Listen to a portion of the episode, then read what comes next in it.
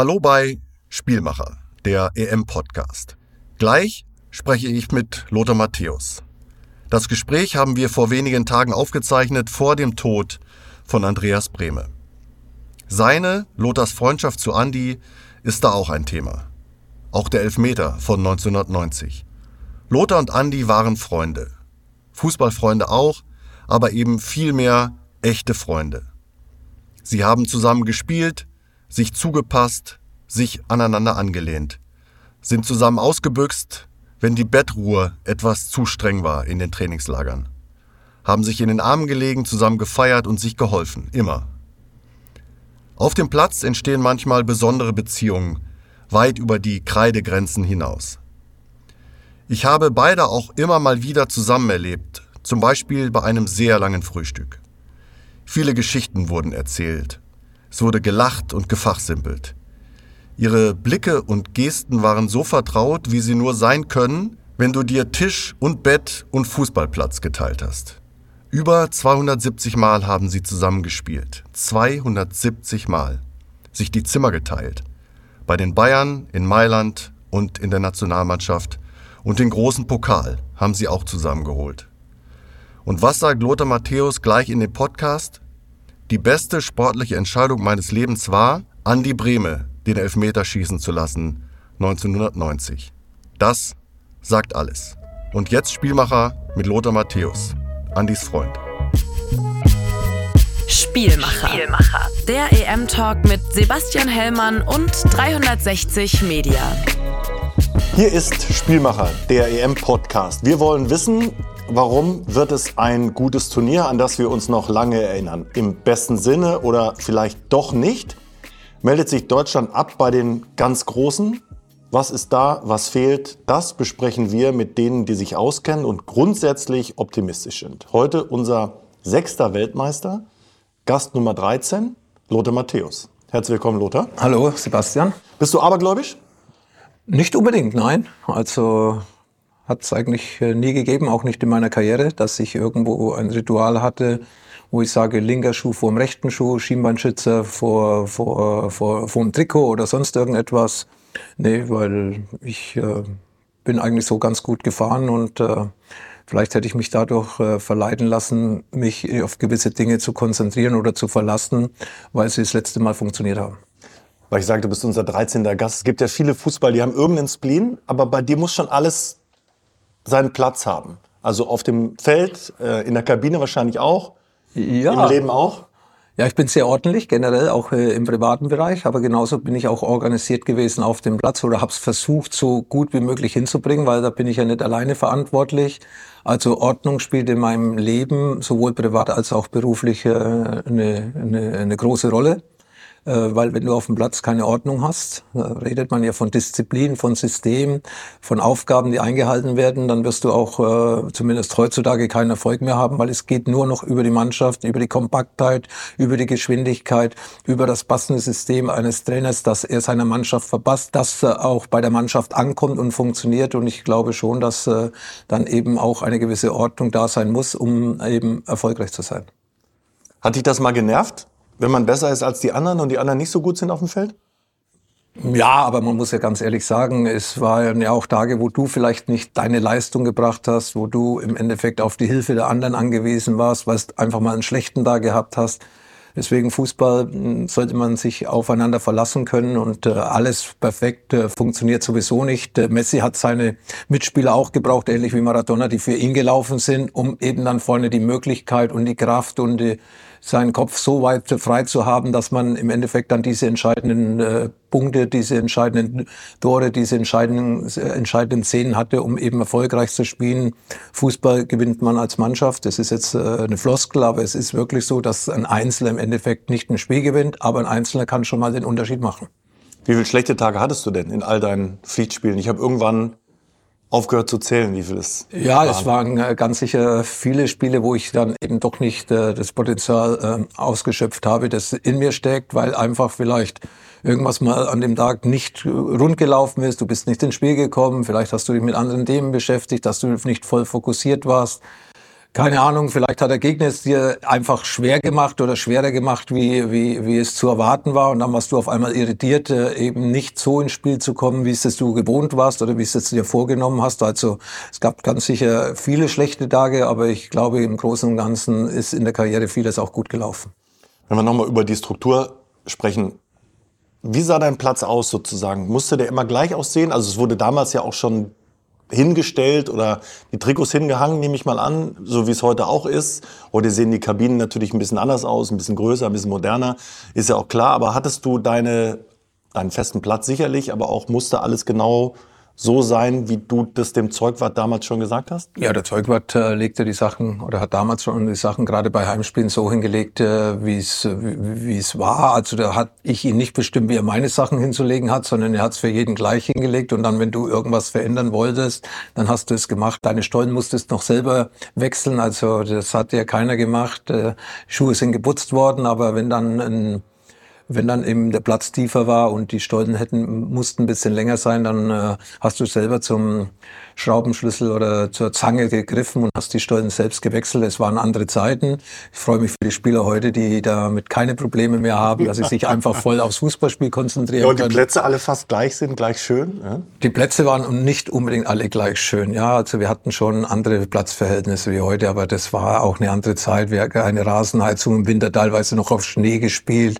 Passiert ja heutzutage nicht mehr, weil alle äh, die Rasenheizung den Schnee, wenn mal Schnee liegen sollte, äh, wegschmelzt. Und äh, von dieser Seite her war Fußball war was anderes.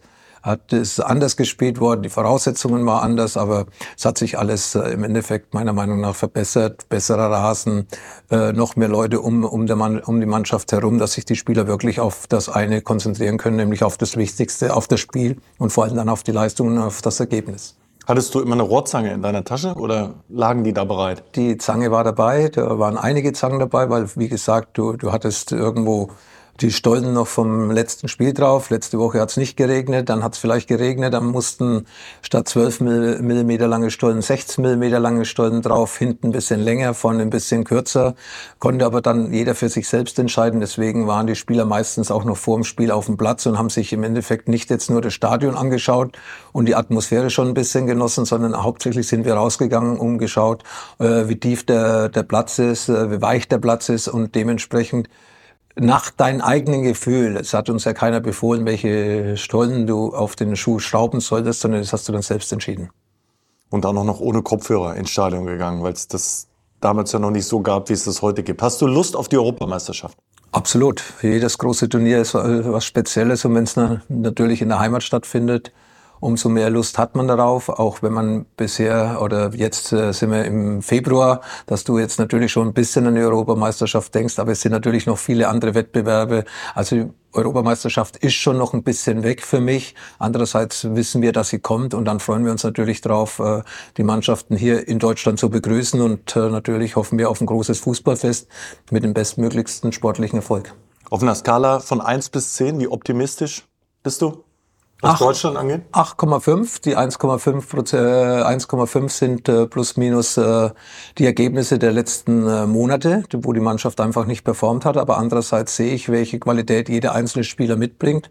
Hab eigentlich auch zu Julian Nagelsmann äh, großes Vertrauen, weil er kommt, glaube ich, gut bei den Spielern an. Wichtig ist nur, dass er nicht zu so viel versucht zu probieren. Äh, ich glaube, jede Umstellung, jedes neue System ist nur schädlich für die Mannschaft. Er muss sich jetzt langsam festlegen auf ein System, muss auch seine Spieler fest nominieren, seine ersten 16, 17 Spieler äh, sind für mich sehr wichtig äh, bei jedem Turnier, weil hinten einige werden weniger zum Einsatz kommen und jeder Spieler braucht irgendwo äh, für seinen Kopf auch das Vertrauen vom Trainer, dass er weiß, auf welcher Position spiele ich, äh, nicht zu viel verändern, nicht Positionen, die sie nicht gewohnt sind, spielen zu lassen, sondern einfach den, den, die, einfach, einfach die Spieler dort spielen zu lassen, wo sie ihre Stärken haben, wo sie gewohnt sind zu spielen in ihren, in ihren Clubs. Wenn wir es dann einmal konkret machen, bevor wir noch ein bisschen genauer später drüber sprechen, also jetzt mit dieser Kai Havertz Idee jetzt als eine, den auf der Außenverteidigerposition aufzustellen, ähm, da waren ja alle so überrascht. Auf der anderen Seite, wenn das jetzt gut geht, sagen ja alle Menschen, das war eine super Idee. Ähm, was war dein erster Gedanke, als du das gesehen hast? Ja, ich wusste, was er vorhat und ich kann ja auch nachvollziehen, dass ein Trainer was ausprobiert. Und es war, äh, er hat es gar nicht schlecht gespielt, aber wir haben bei der Europameisterschaft, hoffe ich, sieben Spiele und äh, irgendwie siebenmal wird es nicht klappen, weil er ist da hinten in der Defensive einfach nicht der Spieler, der die Zweikämpfe nach hinten gewinnt, sondern er ist jemand, der nach vorne äh, entscheidende Szenen hat. Das hat er dann auch beim Tor gezeigt, wo er dann im Strafraum war. Natürlich ist das die Idee von Julian Nagelsmann gewesen, dass ich da einen Spieler habe, äh, wie Grimaldo bei, bei Leverkusen, der dann von hinten so im Halbraum schon nach innen läuft und sich ja ähm, auf den Halbpositionen im Zentrum dann schon aufhält und aber dann wieder auch rechtzeitig den Weg zurückfindet. Grimaldo hat es gelernt von klein auf. Havertz ist woanders groß geworden, spielt auch bei spielt auch bei Arsenal im Endeffekt in dieser Position, die er liebt, die er kennt, offensiv auf den Halbpositionen, mal ein bisschen mehr über den Flügel, aber immer wieder mit dem, mit dem, äh, mit dem Drang nach innen. Und äh, natürlich war das eine große Überraschung. Hätte auch super, super laufen können. Ich würde es trotzdem nicht über ein ganzes Turnier durchziehen. Und deswegen haben wir andere Spieler äh, in, in Deutschland, die diese Spiel, äh, diese Position aus dem FF heraus kennen, die sich auch da weiterentwickelt haben. Ich denke da an, an Raum von äh, Leipzig, der jetzt auch auf einmal in der Viererkette ja gut funktioniert. Vorher konnte er ja mehr die Dreierkette spielen, weil er einfach offensiv ausgerichtet ist, aber mittlerweile hat er auch dazugelernt, das in der Viererkette zu spielen. Henriks wäre eine Möglichkeit. Also von dieser Seite haben wir ganz sicher Spieler, die vor allem sich auf dieser Position wohler fühlen. Als du deine Länderspiele gemacht hast, 150 sind es dann geworden, Rekordnationalspieler, Lothar. Wie hat sich das angefühlt mit diesem Adler auf der Brust, von, vom ersten bis zum letzten? Ich muss sagen, ich habe jedes Länderspiel äh, mit Stolz äh, das, dieses Trikot getragen, ob es ein Freundschaftsspiel war, ob es ein WM-Endspiel war, ob es mein erstes war, ob es mein 150. war und habe versucht, auch da immer mein Bestes zu geben. Hat auch nicht immer funktioniert, aber trotzdem, ich habe es mit Stolz getragen und war immer glücklich, von der, bei der Nationalmannschaft dabei zu sein. Hat sich das verändert?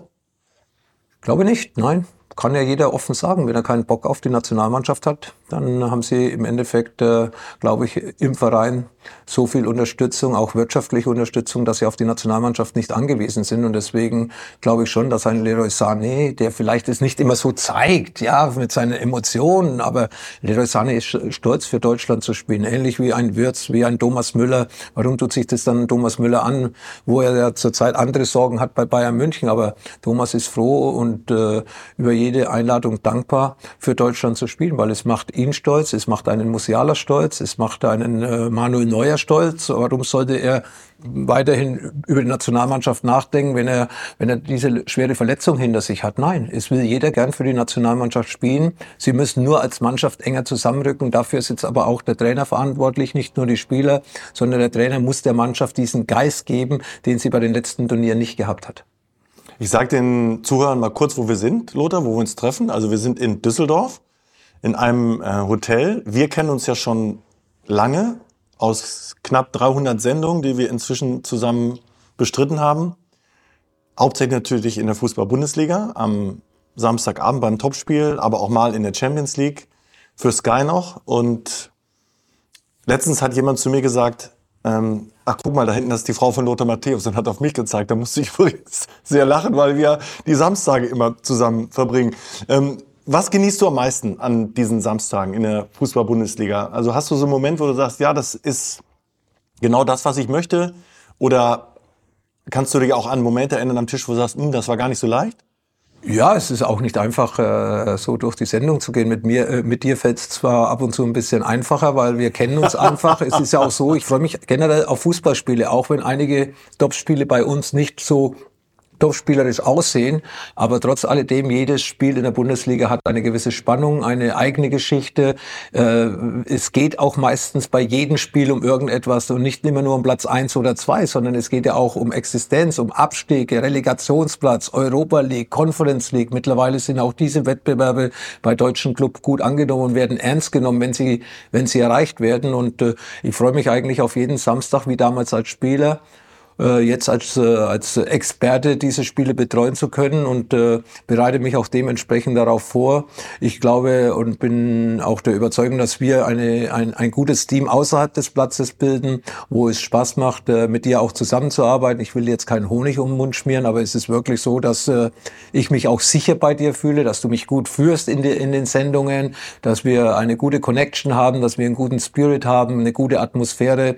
Und auch äh, außerhalb des Platzes, wenn, der, wenn die Kamera aus ist, glaube ich, dass wir beide, und das weißt du genauso wie ich, wenn wir dann ab und zu mal von Leipzig nach München mit dem Auto dann nach dem Spiel über in dreieinhalb Stunden über die Autobahn nach Hause düsen oder nach München fahren, haben wir da auch äh, eine gute Atmosphäre, sprechen über das Spiel, sprechen über Fußball, sprechen auch über Privatleben und ich glaube, dass das Vertrauen generell nicht nur auf dem Platz bei den Spielern, sondern auch bei uns am Tisch sehr groß ist, um eben auch gute Leistungen zu erzielen. Vielen Dank, Lothar. Das gebe ich gerne zurück. Und ich würde den Zuhörern auch gerne erklären, wie das so ist, wenn du reinkommst in diese Stadien. Also das hat sich auch geändert. Ne? Also es war der Lothar Matthäus als Fußballer, dann war es der Lothar Matthäus nach dem Fußball, der seine Rolle noch so ein bisschen gesucht hat zwischendurch, sprechen wir gleich noch drüber. Und jetzt ist es ja so, egal wo du hinkommst, die Leute skandieren deinen Namen, die sind froh, dass du da bist. Wie hast du das erlebt, diesen Wandel auch dahin, dass du jetzt wieder deren Fußballidol bist?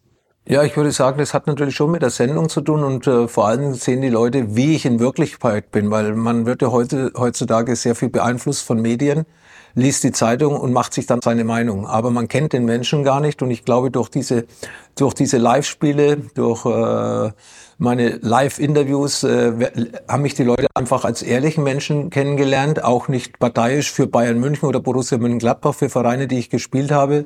Ich äh, versuche jeden Verein gleich äh, einzuschätzen, also das heißt äh, ehrlich meine Meinung über jedes Spiel zu sagen und ich glaube, das ist äh, das Wichtigste, was den, bei den Leuten ankommt, nämlich die Ehrlichkeit, die Offenheit und die klaren Worte, die ich dann im Endeffekt sowohl wenn es auch mal negativ ist, gegen Bayern München benutze, weil häufig hat man wahrscheinlich gedacht, ach, der Bayern, ehemalige Bayern München Spieler, der bevorzugt Bayern München, lobt sie und so weiter. Aber ich glaube, dass ich äh, versuche eben mit dieser offenen Ehrlichkeit das Publikum dann so zu erreichen, dass sie sich dann im Endeffekt äh, auch wohlfühlen mit diesen Einschätzungen, weil sie es vielleicht ähnlich sehen oder ähnlich sehen.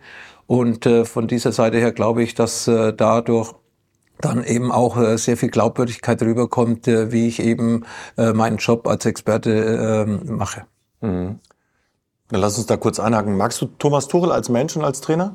Ja, absolut. Äh, ich bin nicht äh, ganz sicher, genauso wie er über einige äh, Dinge von bei uns Experten nicht einverstanden ist mit unseren Meinungen, aber er hat, er hat seine Verantwortung, er hat seine Arbeit, ich habe meine Verantwortung, meine Arbeit und wir müssen ja nicht immer einer Meinung sein. Ich glaube, dass er ja nicht nur ähm, bei Bayern München äh, seine Arbeit so gut wie möglich erledigt, sondern auch in der Vergangenheit äh, erfolgreich trainiert hat. Er ist mit Dortmund Pokalsieger geworden, mit Chelsea hat er die Champions League gewonnen, mit Paris ist er Meister geworden, hat große Spieler trainiert, wo wenige Trainer von sich sagen können, in verschiedenen Ländern auch.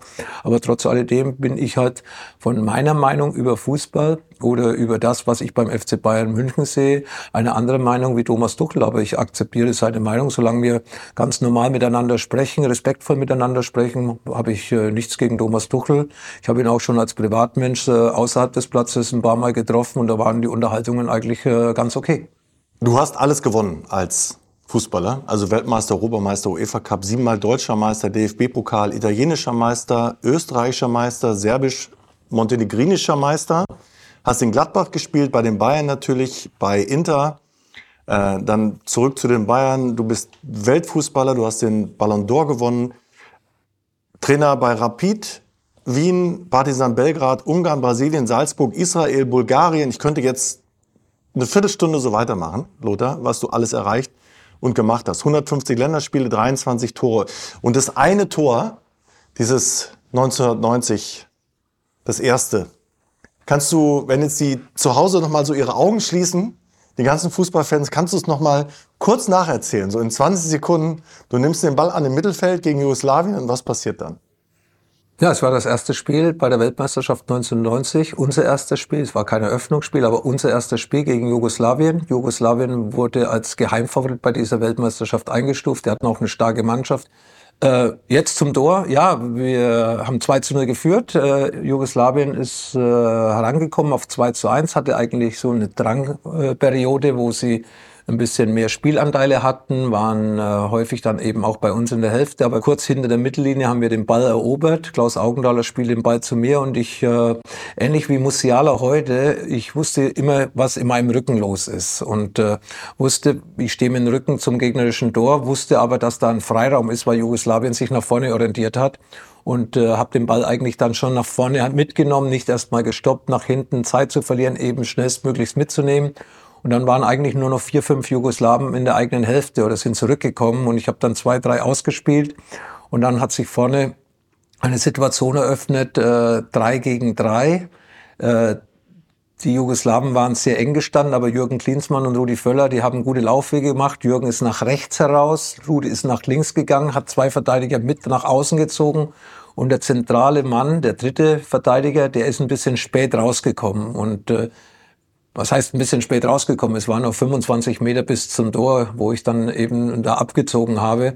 Aber er hätte früher rauskommen müssen, um den Schuss zu verhindern. Dass natürlich dann der Schuss auch noch so unten von meiner Seite aus links im Toreck eingeschlagen ist und äh, ja, war natürlich dann auch vielleicht ein bisschen Können, vielleicht auch ein bisschen Glück. Es hat halt alles gepasst. Vor allem die Laufwege von Jürgen und Rudi waren äh, ideal, so dass ich äh, den Raum innen gehabt habe, äh, mehrere Entscheidungen zu treffen. Ich hätte Jürgen rechts anspielen können, ich hätte Rudi links anspielen können oder wie gesagt selbst den Abschluss. Und äh, ich glaube, wir haben alles richtig gemacht. Die Läufe waren gut, äh, mein Abschluss war gut und es war dann auch äh, für uns, äh, glaube ich, schon eine Vorentscheidung in diesem Spiel, dann das, äh, das Spiel als Sieger zu verlassen, was natürlich bei einer Weltmeisterschaft immer sehr wichtig ist, wenn du das erste Spiel gewinnst. Äh, äh, dann eben noch so eindrucksvoll gewinnst, äh, dann äh, hast du ein bisschen Ruhe, dann hast du hast du schon mal eine Basis als Mannschaft, dann hast du die, die Journalisten äh, sind positiv zu dir, die Fans sind positiv. Es war im Endeffekt ein positiver Auf, Auftakt äh, den wir dann eigentlich durch die ganze Weltmeisterschaft mitgenommen haben und der Grundstein eben zum späteren Erfolg. Das, war mein, das waren meine 20 Sekunden jetzt. Genau, wir waren ein bisschen länger als 20 Sekunden, aber ähm, ich habe es genossen, in jedem Fall. Ich habe das Tor natürlich vor Augen. Ich glaube, jeder, der mitgeschaut hat 1990, hat dieses Tor vor Augen oder hat es auch noch mal, wo auch immer, bei YouTube äh, sich angeschaut. Woher weißt du, Lothar, diese ganzen Details. Also das Tor vergisst man natürlich nie, das ist klar. Aber du kannst dich, wenn ich dich frage, hast du in dem Stadion schon mal gespielt oder hast du in dem Stadion schon mal gespielt, du kannst dich immer erinnern, wie oft du da gespielt hast, wie, wie ihr gespielt habt, ob du ein Tor geschossen hast, wann die Tore gefallen sind.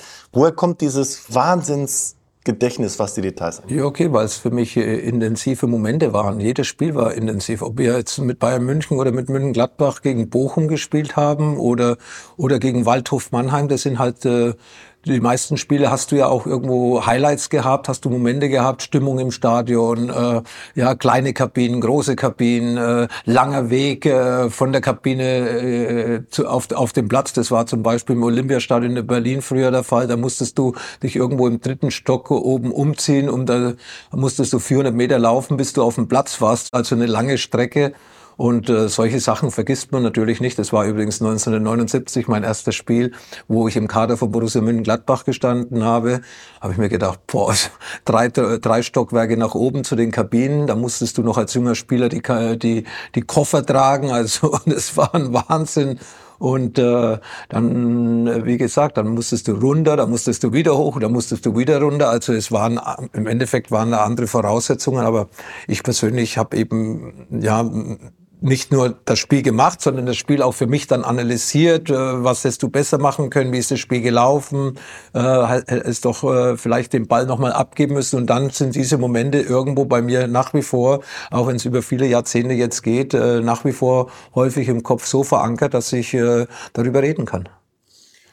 Wenn wir jetzt nochmal zur deutschen Nationalmannschaft kommen und zu Julian Nagelsmann. Es gibt ja die Vermutung, dass das Spiel sich unheimlich verändert hätte in den letzten Jahren.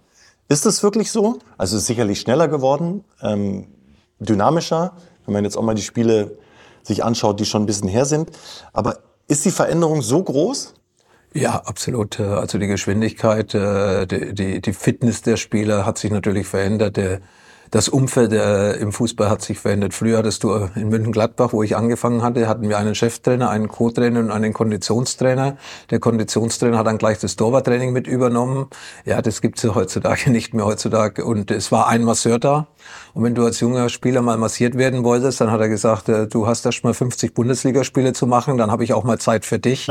äh, es war, wir sind mit einem Bus äh, zum Spiel gefahren, wo dann trotzdem Plätze frei waren. Jetzt sind es zwei Busse, ein, ein Bus mit der Mannschaft, ein anderer Bus mit, mit den, mit den äh, Verantwortlichen, die drumherum arbeiten. Und äh, ja, es ist alles viel größer geworden. Und äh, ja, auf dem Platz natürlich äh, schon das Warmmachen. Wir sind ja sehr häufig dabei beim Warmmachen, mit welcher Energie sie sich schon warm machen.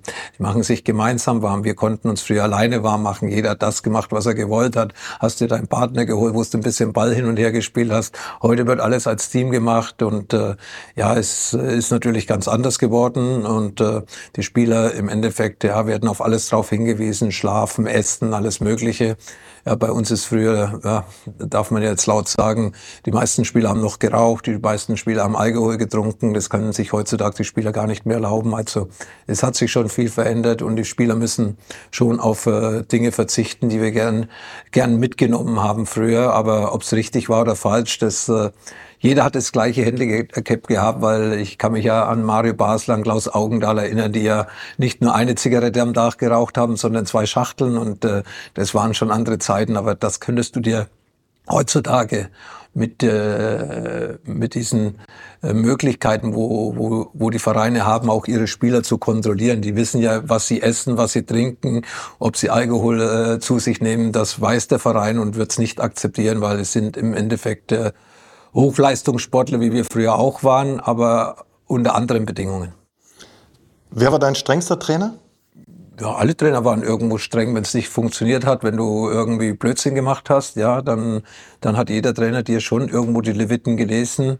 Ja, Udo Latte konnte streng sein. Jupp Heynckes war damals sehr ehrgeizig, deswegen auch irgendwo wieder streng, weil er ein Trainer war, der immer als Spieler schon sehr erfolgreich war, sehr diszipliniert war und deswegen ist den Jupp dann häufig äh, der Kopf rot geworden, wenn er, wenn, wenn ihn Spieler geärgert haben oder wenn es nicht so gelaufen ist, wie er, wie er sich das vorgestellt hat, ähnlich wie Trapattoni äh, HB-Männchen aufgestanden häufig ist und dann in allen Sprachen geschimpft hat, nicht nur bei Bayern München, sondern auch bei Inter Mailand. Otto Rehagel war dann eigentlich schon ein bisschen der ruhigere der auch aufgrund seiner Erfahrung äh, die Menschen oder die Spieler eingefangen hat. Und bei Udo Lattek war es so, der konnte beides. Der konnte die Spieler einfangen, aber der konnte sie auch so in den Arsch treten, laut werden. Aber am lautesten war der Franz Beckenbauer, dass man ihn gar nicht zutraut. Aber Franz, das Genie schlechthin auf dem Platz, äh, außerhalb als Trainer auch, äh, wenn die Mannschaft funktioniert hat, äh, dann hat er auch lobende Worte gefunden. Aber wenn es mal dann nicht so gelaufen ist, vor allem wenn die Mannschaft leichtsinnig geworden ist oder der Spieler mal die Vorgaben nicht eingehalten hat, dann konnte er auch beleidigend werden. Gib mal ein Beispiel. Ja, das beste Beispiel, Viertelfinalspiel gegen die Tschechoslowakei bei der Weltmeisterschaft 1990 in Mailand. Äh, wir führen 1 zu 0, elf Meter durch mich, äh, Jürgen Klinsmann gefault worden. Und äh, wir haben das Spiel eigentlich beherrscht bis zur 70. Minute. Dann ist ein Spieler der Tschechoslowakei vom Platz geflogen. Also wir haben mit einem Mann Überzahl gespielt. Normal spielst du das eigentlich ruhig zu Ende. 70 Minuten hatten die, die Tschechoslowaken keine einzige Torchance. Und in den letzten 20 Minuten mit einem Mann weniger hatten sie drei, vier Möglichkeiten, den Ausgleich zu erzielen. Und da hat er dann nach dem Spiel in der Kabine getobt, äh, die Wörter erinnere ich mich nicht mehr dran, aber da war kein einziges schönes Wort dabei. Über Minuten, nicht ein, ein Ausbruch über zehn Sekunden, sondern es hat minutenlang gedauert. Äh, er hat die ganzen Verantwortlichen aus der Kabine geschmissen, wollte mit der Mannschaft alleine sein. Äh, es war auch gut für die, die draußen waren. Da mussten sie nicht diese Wörter und die, diese, diese Dynamik, die Franz in, seiner, in, seinen, in, in seinem Ausbruch gehabt hat, äh, miterleben. Also äh, da war er richtig, äh, richtig sauer auf uns und das hat er uns auch spüren lassen, bis wir dann am Abend dann im Hotel waren und dann gemütlich zu Abend gegessen haben und dann trotzdem irgendwann mal auf den Sieg angestoßen haben. Aber die ersten 10 Minuten, 15 Minuten nach dem Spiel äh, warst du froh, wenn du nicht so nah an Franz dran warst. Vermisst du ihn? Ja. Mhm. Ja.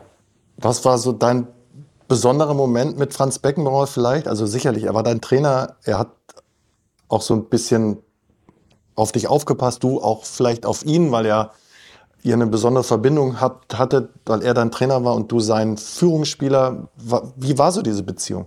Ja, wir hatten auch äh, nicht nur beruflich, also Trainer, Spieler, sondern wir hatten auch privat äh, sehr viele gemeinsame Tage, wir waren Skifahren gemeinsam. Ja, wir sind, äh, er ist in Kitzbühel groß, groß geworden nach seiner, oder hat sich da aufgehalten, er ist nicht groß geworden, aber nach seiner Karriere hat er sich nach Kitzbühel zurückgezogen. Ich hatte auch in Kitzbühel damals ein Haus und äh, somit hat man privat ein ähnliches Umfeld gehabt und war häufig äh, zusammengesessen in, in gemütlichen Runden, ist Ski gefahren miteinander.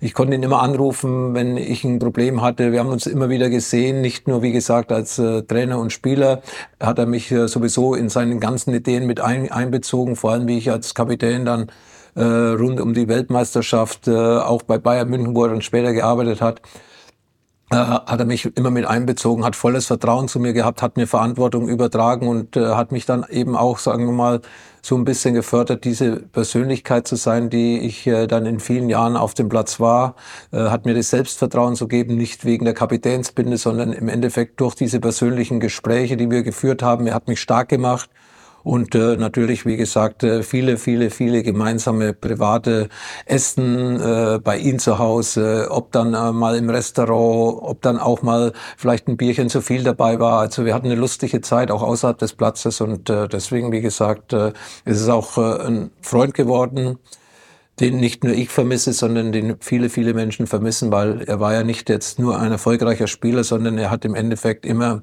Zeit und äh, offene Worte gefunden für Mitmenschen, äh, auch äh, wenn es vielleicht auch nur Fans waren. Er wollte jedem eine Freude machen. Er hat äh, immer nur das Positive äh, weitergeben wollen. Er war hilfsbereit und das nicht nur, wie gesagt, zu seinem Kapitän, zu seinen Spielern, zu seinen Vorgesetzten, sondern eben auch zu dem äh, normalen Fußballfan auf der Straße hat er sich eben die Zeit genommen, um ihn, sagen wir mal, ja, ein Lächeln zu schenken, äh, einen Gefallen zu machen und äh, das äh, zeichnet Franz Beckenbauer meiner Meinung nach noch mehr aus wie im Endeffekt seine sportlichen Erfolge. Es gibt das hartnäckige Gerücht, was vielleicht sogar mehr ist als ein Gerücht, dass Franz Beckenbauer 1974 Aufstellung und Taktik gemacht hat bei der Weltmeisterschaft. Ich war nicht dabei, aber ich kann es mir vorstellen, weil im Endeffekt hat er mir eigentlich auch dieses Vertrauen geschenkt, auf dem Platz ähm, Dinge zu verändern und nicht äh, nachzufragen beim Trainer, bei ihm nämlich, sondern er hat mich mal bei einem Bundesligaspiel mit Bayern München. Da hat sich im Olympiastadion irgendwas hat sich da auf dem Platz hat da nicht mehr funktioniert und dann bin ich raus zu Franz und habe gesagt, Franz, äh, was sollen wir machen? Äh, da und da funktioniert was nicht. Dann sagt er, warum kommst du zu mir raus? Mach das selber auf dem Platz, regle das weil er mir einfach, weil er wahrscheinlich das früher auch so gemacht hat und keinen Trainer gefragt, sondern es selbst geregelt hat und das wollte er dann von mir auch. Im Endeffekt war es ja seine Mannschaft, er war ja der Trainer und sagt, regel das auf dem Platz und ich will dich nie mehr hier außen sehen auf der Bank. Wenn auf dem Platz was nicht funktioniert, dann bist du in der Verantwortung und regelst das, dass das im Endeffekt äh, funktioniert. Im Umkehrschluss, wenn ich jetzt heute sehe, wie viel Einfluss die Trainer versuchen zu nehmen oder auch zurechtzunehmen. Deine Einschätzung dazu, da wird ja jeder Pass manchmal äh, kommentiert und auch angezeigt von draußen. Also wenn wir uns jetzt mal bildlich vorstellen, wie Pep Guardiola draußen rumwirbelt und seinen Arm links ausstreckt und seinen Arm rechts ausstreckt, wo die Leute hinpassen sollen. Das ist ja genau das Gegenteil. Das nehmen wir aber anders wahr als äh, Experten oder als Moderatoren oder Kommentatoren etc., wie auch immer, als der Spieler auf dem Platz. Der auf dem Platz bekommt es ja gar nicht mit. Wenn 80.000 in der Allianz Arena sind, und da draußen ist ein Trainer. Ich schaue ja nicht raus zum Trainer, ich muss mich aufs Spiel konzentrieren. Deswegen fällt es den Spieler eigentlich gar nicht aus, außer der Spieler, der vielleicht nah bei ihm spielt. Deswegen ist es häufig ganz gut, dass ich immer in der Mitte gespielt habe. So war ich nicht zu nah zur Trainerbank, weil Andi Brehme hat von Franz Beckenbauer viele viele, viele Worte mitbekommen, viele Anweisungen bekommen und äh, ich glaube, dass ein Spieler auf dem Platz schon seine, seine freien Entscheidungen treffen muss, weil du kannst dir nicht alles vor dem Spiel im Endeffekt äh, äh, mit dem Spieler besprechen, jede einzelne Situation, die sich da ergibt. Andererseits äh, natürlich äh, bist du als Trainer, und das bin ich auch nach wie vor, ich trainiere, äh, wie du weißt, eine D-Jugendmannschaft bis zwölf Jahre und dann schreie ich natürlich auch rein, spiel doch den Pass nach rechts, weil er nach links gespielt hat, wo der Ball hergekommen ist, wo noch alle Spieler vertreten sind, dann spielen doch auf die andere Seite, wo wir Platz haben anzugreifen. Ja, das sind natürlich äh, Momente, wo du natürlich auch als Trainer dabei sein musst. Äh, ja, dieses Reinschreien, das nützt nichts. Da sind 70, 80.000 im Stadion und du willst über 100 Meter jemanden äh, eine, eine, eine Message mitteilen. Nee, das funktioniert nicht. Das ist dann aber, ja, das muss ein Trainer mit sich selbst ausmachen. Für die Zuschauer sieht es teilweise lustig aus oder sagen, was ist denn das für ein Spinner da unten, der da an der Außenlinie 90 Minuten auf und runter geht. Und natürlich kannst du zwischendurch mal eingreifen, aber nicht 90 Minuten als Trainer auf dem Platz Anweisungen geben.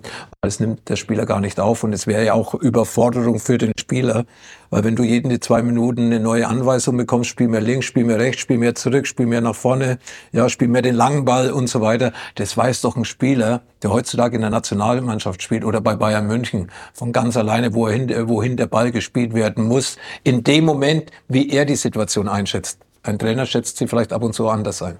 Obwohl wir das ja auch im Rahmen unserer Arbeit schon ein paar Mal gehört haben von den Spielern, das ist so viel Input, das können die alles gar nicht mehr verarbeiten. Der Spieler muss ja für mich die Voraussetzung mitbringen, selbst die richtigen Entscheidungen zu bringen. Und deswegen spielt er auch vor dem anderen, der auf der Bank sitzt. Nicht nur, weil er vielleicht schneller ist, nicht vielleicht, weil er torgefährlicher ist, sondern dass er auch vielleicht äh, Fußball intelligenter ist wie der eine oder andere, weil ich das und das von einem Spieler erwarte in meinem System. Und das sind ja diese Nuancen, die dann häufig entscheiden, warum spielt der eine von Anfang an und der andere sitzt auf der Bank. Jetzt stellen wir uns vor, Lothar, nicht ich würde hier dir gegenüber sitzen, sondern Julian Nagelsmann. Was wäre so deine erste Frage oder deine erste, wie soll ich sagen, deine erste Gesprächsgrundlage mit ihm? Äh, ja, äh, natürlich über die Nationalmannschaft, natürlich gerade jetzt äh, fünf Monate vor der Europameisterschaft so ungefähr über sein System und wie, wo er die Spieler auf welcher Position sieht, weil das ist mir bisher immer noch so ein bisschen unklar, was will er genau, will er das System, was ich bevorzugen würde, nämlich ein 4-2-3-1, wie es Bayern München spielt, ja, wie es auch die Nationalmannschaft erfolgreich gespielt hat. Was ist sein System Nummer eins? Was ist sein System Nummer zwei? Und wie bringt der Würz und Musiala gemeinsam unter bei der Nationalmannschaft? Weil es sind einfach die zwei Spieler, die mir am meisten in der Bundesliga zurzeit Spaß machen. So, dann kommen wir schon zur Rubrik die erste Elf. Jeder Gast stellt auf. Lothar? Manuel Neuer im Tor. Okay, ja. Äh, Innenverteidigung Tar und Rüdiger. Mhm. Rechtsverteidiger Kimmich. Mhm. Linksverteidiger. Hast du mit Kimmich mal darüber gesprochen, eigentlich? Oder weiß er, dass, ja, ich, du das so siehst? Ich will, da bin ich ja Julian Nagelsmann, äh, bin ich das sehr nah. Ich will die besten Spieler auf dem Platz haben mhm. und ich weiß, dass Kimmich rechts hinten äh, ein sensationeller Rechtsverteidiger sein kann, wenn er diese Position auch spielen will. Und dazu bin ich als Trainer in Gesprächen bereit, mich jeden Tag mit Kimmich auszutauschen, um auf die Wichtigkeit äh, hinzuweisen, weil im Mittelfeld habe ich eben genügend Spieler, die im Endeffekt auch äh, auf hohem Niveau spielen können. Hinten rechts habe ich ein kleines Problem. Deswegen Kimmich rechts hinten, auf der Doppelsechs Goretzka. Wir haben, äh, der linke Verteidiger fehlt, ne? Äh, hast du schon aufgeschrieben. Raum. Henrichs. Henrichs. Okay, ich hätte jetzt Raum, aber gut, dann nehmen wir den Henrichs von RB. So, die zwei Ja, aber da habe ich ja schon wieder eine Option. Ich kann Hendricks auch nach rechts ziehen, wo er auch spielen kann. Er kann auf beiden Seiten spielen und links dann Raum. Das wäre natürlich die andere Möglichkeit. Aber zurzeit äh, ziehe ich Hendricks vor. Ähm, ein Spieler von RB Leipzig. Auf jeden Fall. Äh, Goretzka und Gündogan. Rechte Seite übrigens äh, Leroy Sané. Rechte Seite. Er kann aber auch links spielen, aber ich möchte in der Mitte Musiala sehen. Und auf der halblinken Seite nicht ganz draußen, aber kann man natürlich jetzt da links schreiben, natürlich Florian Würz. Mhm. Dann kann Henriks in, hinterlaufen. Würz kann äh, seine Läufe nach innen machen. Er ist ja jemand, der auch da so ein bisschen über den linken Flügel kommt. Und vorne, je nachdem, brauche ich, äh, spiele ich gegen eine schwächere Mannschaft, wo ich häufig im Strafraum bin, nämlich Fühlkrug. Wenn ich nicht vorne im Strafraum bin, wo, wo ich dann, sagen wir mal, ein 50-50-Spiel habe gegen Spanien oder Frankreich oder England, könnte ich mir auch Havertz da vorstellen. Wer ist denn überhaupt besser als wir vom Potenzial her? Ich sehe nicht viele Mannschaften, die besser sind. Natürlich, Franzosen haben in der Breite natürlich eine Riesenauswahl. Die Engländer sind gut aufgestellt, aber dann vor Portugal, Spanien, Italien, Holland müssen wir eigentlich keine Angst haben, auch nicht vor Belgien. Deswegen sage ich mal, in, in, in, in der gesamten Breite sind eigentlich nur die Engländer und die Franzosen besser. Aber wir haben Heimvorteil. Wir müssen die Fans äh, sofort hinter uns bringen mit äh, offensiven Spiel, mit, äh, mit, äh, mit, äh, mit einer Mentalität, dass die Leute wieder merken, die Mannschaft reißt sich den Arsch auf für für Deutschland, für diese, für diese Fußballnation nach diesen ähm, blamablen Ergebnissen in den letzten, in den letzten Turnieren. Und es waren ja nicht nur drei Turniere, es waren ja für mich fünf, weil die Nations League ist ja auch ein Wettbewerb. Und wir haben in fünf Wettbewerben in den letzten fünf Jahren im Endeffekt einfach nicht die Leistung äh, gebracht, die wir bringen können, die Ergebnisse sowieso nicht. Und von dieser Seite her glaube ich, wenn wir mit dieser Mannschaft als Einheit auftreten, und wir haben ja viele Leader auch in dieser Mannschaft, ein Manuel Neuer ist ein Leader, ein Gündogan ist ein Leader, ein Kimmich ist ein Leader, auch wenn, ich, wenn er bei mir rechts hinten spielt, ein Rüdiger, Real Madrid, ein Tar, überragend bei Bayer Leverkusen. Wenn die sich als Mannschaft auf das konzentrieren, was wir von ihnen warten, mit Musiala und Wirtz haben wir Ausnahmespieler. Leroy Sané spielt vielleicht die beste Saison in Deutschland, die er je gespielt hat. Natürlich haben wir vorne keinen Lewandowski, wir haben keinen Kane, die haben eben polnischen und englischen Ausweis, aber wir werden unseren Stürmer durch diese Qualität, die von hinten kommt, immer wieder in Szene setzen können und deswegen, wie gesagt, äh, glaube ich, dass die Mannschaft auch mit dieser Qualität, die hier vorhanden ist, weil wir haben ja in der Hinterhand immer noch gute Spieler, ich denke da auch einen Thomas Müller, der dann auf seine Art den Unterschied macht, äh, haben wir eine Mannschaft, die jederzeit äh, Europameister werden kann. Die Leute, die das jetzt hören, können das total nachvollziehen. Lothar, die fragen sich natürlich jetzt im Umkehrschluss, warum hat das gegen Österreich nicht funktioniert? Oder warum haben wir gerade gegen Österreich in Phasen auch gegen die Türkei all das, was du jetzt sagst und was ja logisch ist, Potenzial, Teamgeist, Mannschaft.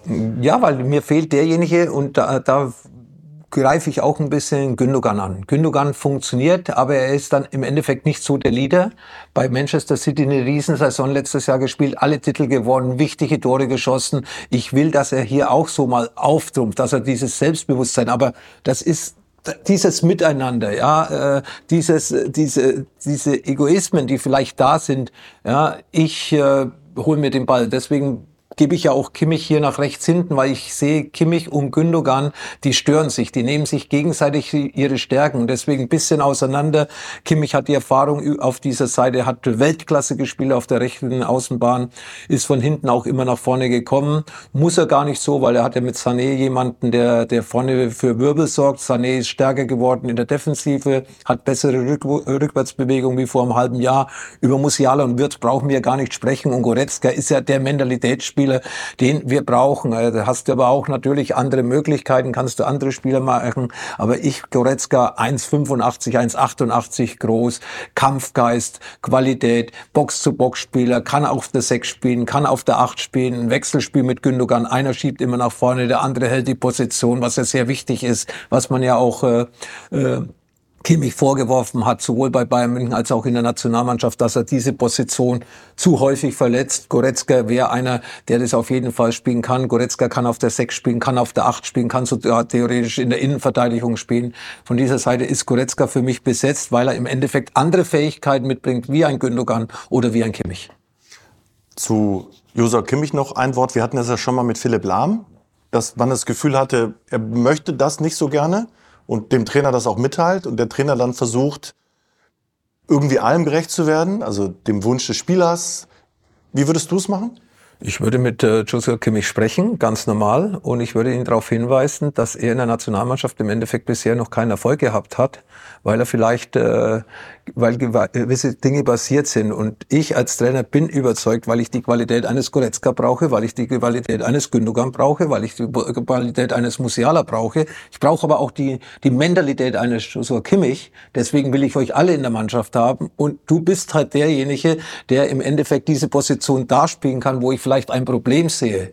Und das muss ich Ihnen immer äh, wieder sagen. Wenn er es nicht kapiert, muss ich Ihnen sagen, aber Joshua Kimmich ist ja kein dummer Spieler, ist kein dummer Mensch. Er muss ja wissen, dass im Endeffekt das auch für ihn dann vielleicht nicht die ideale Position ist, die er spielen möchte, weil er vielleicht da weniger Verantwortung sieht, hinten rechts als zentral in, in der Mitte. Aber andererseits ist es für die Mannschaft das Beste, wenn wir diese Spieler alle integrieren können und somit Joshua Kimmich so ein bisschen übertrieben gesagt in den sauren Apfel beißen muss. Und wenn er dann Europameister wird, glaube ich, hat er endlich auch mit der Nationalmannschaft was erreicht, was er, was er eigentlich schon lange erreichen wollte.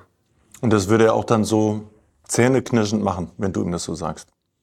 Ich weiß nicht, ob er es machen wird. Er muss es aber schon aus Überzeugung machen und nicht, weil ich es möchte, sondern er muss überzeugt sein, dass es die beste Lösung ist, äh, formell für die Mannschaft, dass er im Endeffekt äh, in eigentlich einen Qualitätsspieler einen Platz wegnimmt. Den Qualitätsspieler sehe ich zurzeit nicht hinten rechts und deswegen eben Joshua Kimmich. Vielleicht tut sich im Turnier was ganz was anderes auf und da hinten gibt es irgendwie eine andere Lösung und Joshua Kimmich könnte dann vielleicht ins Mittelfeld rücken, weil vielleicht irgendwas da nicht funktioniert. Aber grundsätzlich brauche ich jetzt irgendwo meine ersten elf plus drei Spieler, wie jetzt auf der linken Verteidigung Henriks oder Raum. Wie vorne Füllkrug oder Havertz.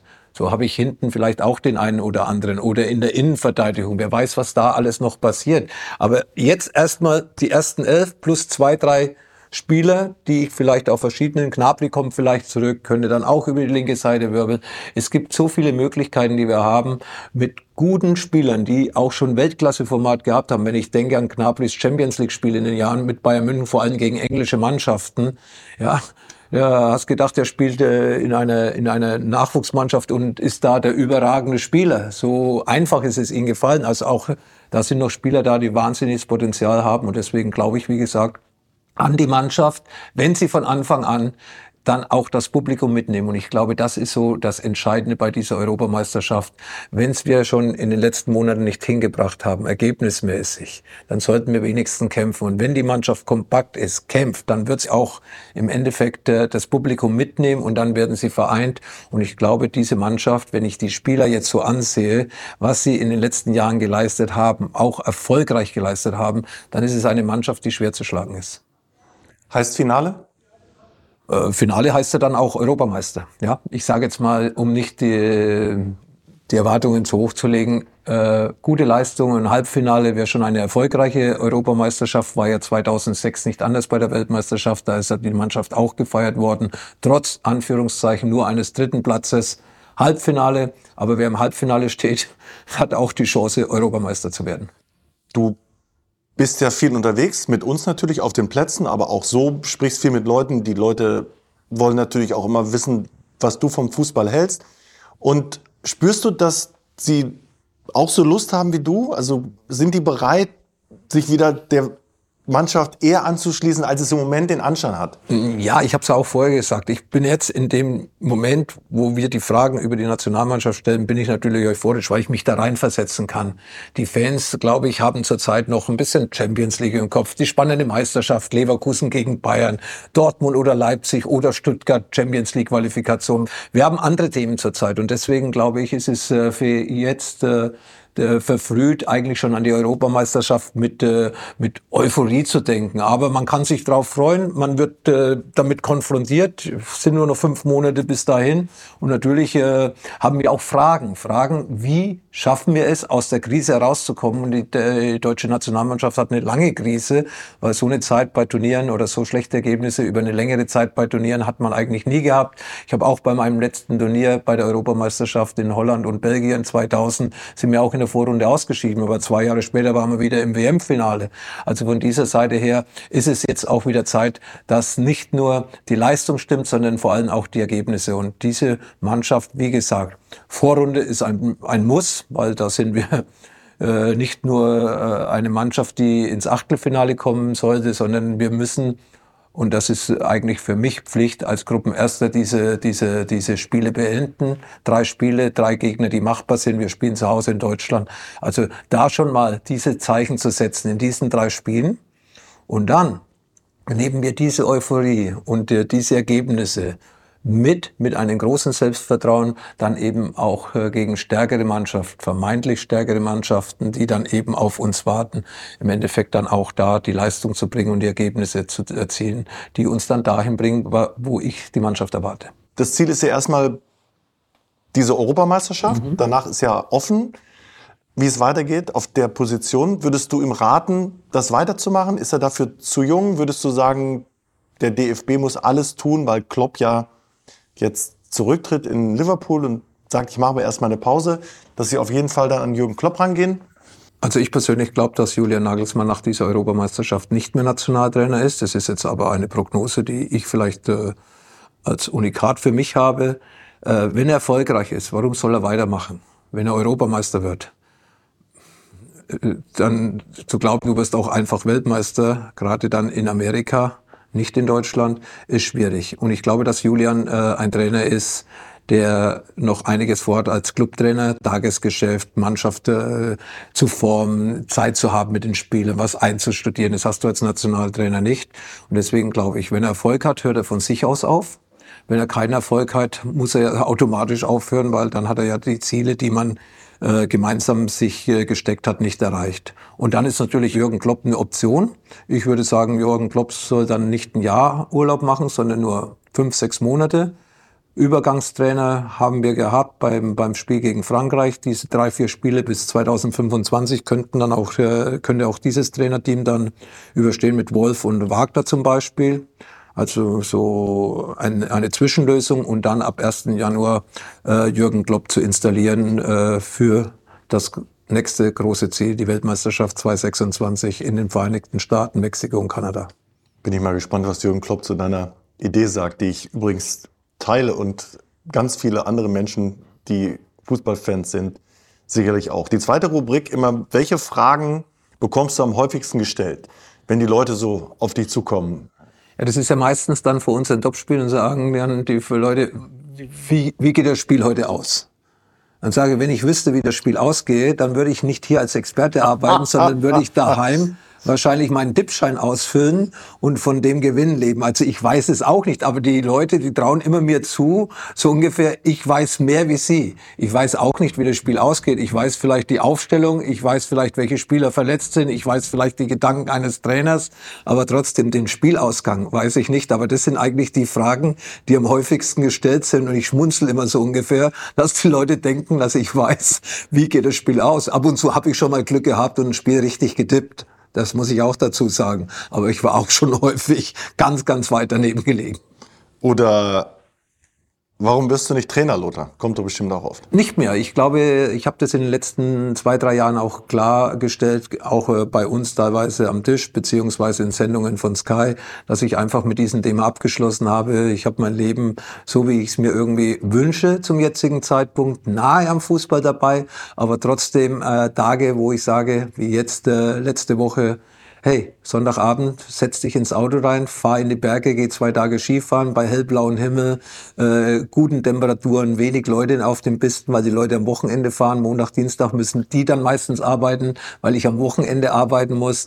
Und von dieser Seite ist es eigentlich äh, für mich ein Paradies, jetzt gerade in der Winterzeit, wo man in München lebt, äh, ja, die, die Berge in der Nähe zu haben, wo man dann flexibel auch mal einen Tagesausflug machen kann. Aber ich nehme mir dann meistens so zwei Tage Auszeit, weil dann weiß ich wieder, dass ab Dienstagabend, Mittwoch äh, die Trainingseinheiten meines Sohnes stattfinden. Dann kommen die Europa League Spiele, Conference League Spiele, die ich ja mit RTL begleite. Dann kommt unser Wochenende bei Sky und dann bin ich wieder vier, fünf Tage, sagen wir mal, so im Stress, so im Tunnel und so auf Achse, dass ich, äh, dass mir so dann die Tage so nach dem Sonntagnachmittag, Sonntagabend, wenn ich bei Sky 90 noch bin, so eigentlich ganz gut tun, einfach mal so ein bisschen runterzukommen, ein bisschen zu flüchten vom Stress, äh, auch mit meinem Sohn bin ich auch mal froh, wenn ich eineinhalb Tage, zwei Tage Ruhe habe, weil ich sehe ihn ja dreimal beim Training, habe ja noch ein Spiel für ihn auch, meistens am Wochenende. Also das sind dann eigentlich schon vollgepflasterte Tage, so von Donnerstag bis äh, Sonntagabend.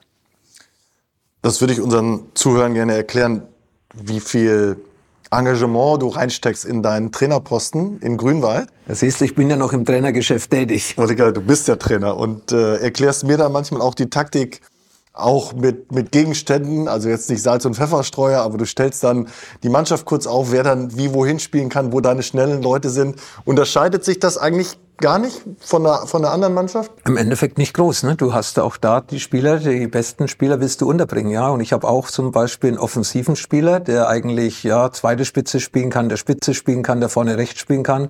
Der spielt bei mir hinten rechts. Also und er meckert nicht, der hat aber seine Freiheiten nach vorne, weil ich will ihn ja seine Stärken nicht nehmen, weil ich brauche hinten schnelle Spieler, weil viele in der D-Jugend spielen lange Bälle Und unser Torhüter bleibt ein bisschen zu lange auf der Linie noch stehen. Und deswegen sind für mich schnelle Spieler in der Defensive sehr wichtig. Ja, schnelle Spieler überall. Vorne habe ich aber Alternativen. Hinten habe ich nicht die Alternative. Deswegen spielt äh, mein Spieler Martin die Position von Kimmich bei der Nationalmannschaft hier, auch hinten rechts, weil ich vorne im Endeffekt gleichwertige Spieler habe oder zumindest mehr Potenzial wie hinten rechts, um ihn da zu ersetzen. Und so ist es im Endeffekt nicht viel anderes. Die müssen verschieben, wo ballorientiert verschieben. Sie müssen nachschieben. Sie müssen früh pressen. Ich lasse den Gegner gerne von hinten zumindest anspielen, nicht rausspielen, sondern anspielen und dann äh, wird schnell gepresst. Das ist so ein bisschen Ariko Sacchi von AC Mailand 1988 bis 1990. Das muss, die, das muss die Jugendmannschaft von Grünwald schon leisten. Ja, aber ne? ich sage Ihnen nicht, wer Ariko Sacchi ist, den kennen Sie nicht, aber trotz alledem sind dann schon einige Abläufe so, wie was ich so aus äh, meinem Leben mit mitgenommen habe. Ja, der Sechster muss aber bleiben. Der darf äh, nicht so wie Kimmich nach vorne rechts oder links laufen, sondern dafür habe ich ja zwei Achter. Also von dieser Seite ist schon vieles äh, im Endeffekt auch taktisch gesehen so ein bisschen ähnlich wie auch in der Bundesliga. Und wenn der eine Verteidiger geht, dann sollte es dürfen zwei Verteidiger gehen, auch kein Problem umso mehr muss der Sechser bleiben, um das zumindest drei eine Restverteidigung bilden. Bist du streng mit deinem Sohn? Äh, ist schwierig, ist eine schwierige Aufgabe, äh, dein eigenes Kind zu trainieren. Da bist du nicht mehr Papa, da bist du Trainer, da bist du für andere 12, 13, 14 Spieler auch verantwortlich. Aber natürlich weiß er, dass ich auch sein Vater bin. Und deswegen nimmt er sich äh, einige Sachen heraus, die ich äh, mir eigentlich bei anderen Kindern nicht gefallen lassen würde.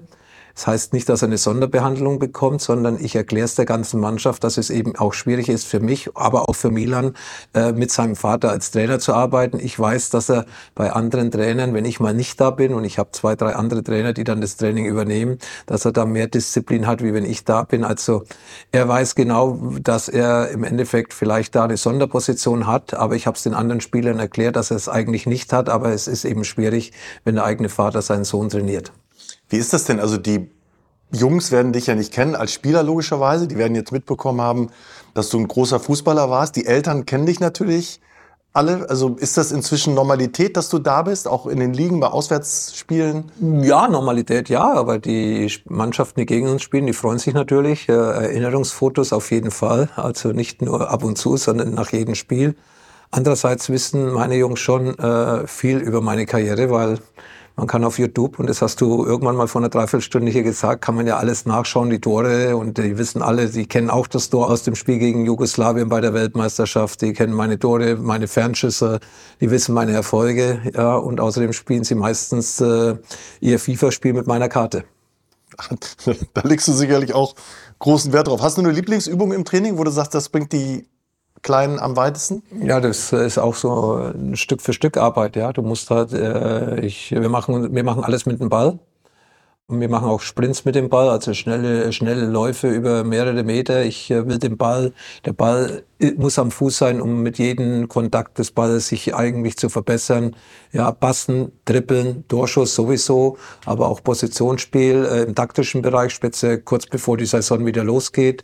Äh, wir spielen äh, sehr viel Überzahlspiel, acht gegen vier auf einem Quadrat von 25 Meter, drei verschiedene Farben. Wer einen Fehler macht, der muss in die Mitte, die anderen acht haben dann zwei Kontakte, um um, äh, um, um eben den Ball so lange wie möglich in den eigenen Reihen zu halten ja, Torschussübungen aus verschiedenen äh, Positionen, mit Dribbling, mit Passspiel, ähm, auch äh, mit Flanke und Abschluss, äh, Offensivspiel mit äh, äh, Diagonalbesten, mit Tiefe, äh, mit vertikalen Besten, also alles im Endeffekt äh, schon ähnlich wie, wie es dann im Endeffekt auch äh, im größeren Bereich zugeht.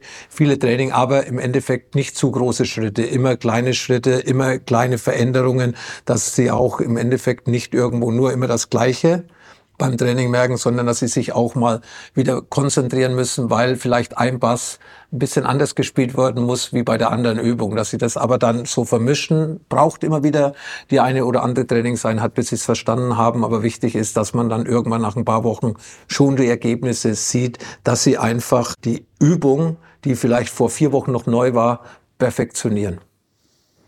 Bist du ein Laptop-Trainer? Wahrscheinlich nicht. Nee, habe ich nicht, brauche ich nicht, äh, geht noch so. Waren bei euch eigentlich damals auch schon Friseure im Hotel? Nein, keine Friseure. Wir haben unsere Friseure gehabt in der Stadt, in München. Das war eigentlich ganz lustige Gegend.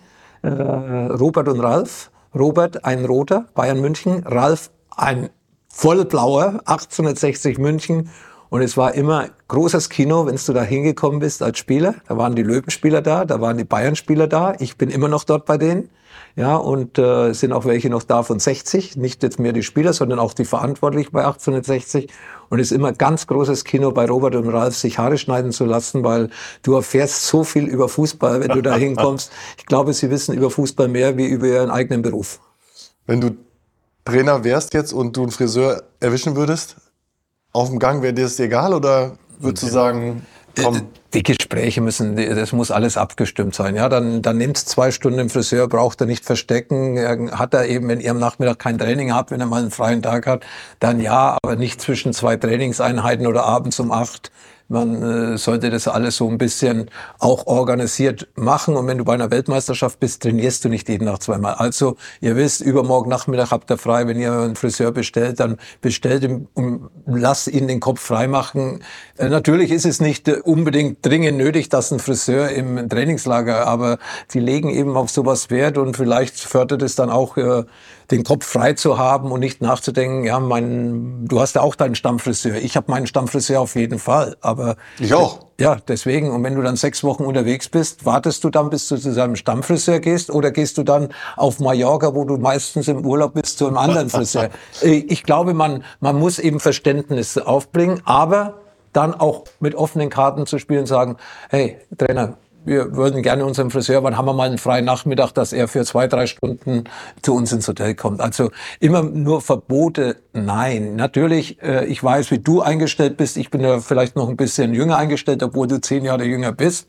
Aber ich, ich, ich, finde nur die Wirkung nach außen. Ne? Ja, das die Wirkung ja so, nach dass, außen, dass, aber dann lassen den Friseur, ich weiß, Friseur ich, ich weiß, dass du denkst, aber ich, ich sage, wenn es ihnen gut tut, dann lass doch diesen Friseur kommen, aber nicht heimlich, sondern in Absprache und mit Respekt zueinander. Und somit kann man, glaube ich, äh, viele Probleme lösen und gibt auch nach außen, ja, eine klare Linie vor, dass man sagt, ja, der Friseur überrascht mich nicht, ist ja genehmigt von mir. Also die Medien haben dann auch keine Schlagzeilen mehr. Gutes und, Argument. Und das sind halt diese Sachen, die dann äh, Franz Beckenbauer 1990 richtig gemacht hat. 86 hat er uns noch Verbote ausgesprochen, 90 hat er uns laufen lassen, weil wir es ja sowieso gemacht hätten. Und 86 seid ihr ausgebüxt und 90 nicht?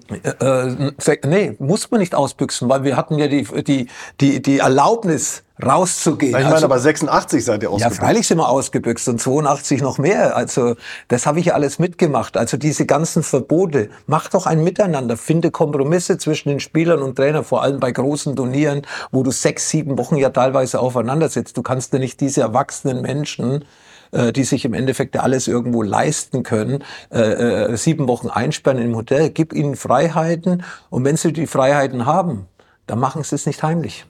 Warum hast du Berti Vogts, ich weiß nicht, ob es dein erstes Training war bei Borussia Mönchengladbach, aber eines der ersten direkt umgegrätscht? Das war das erste. Das war mein Probetraining.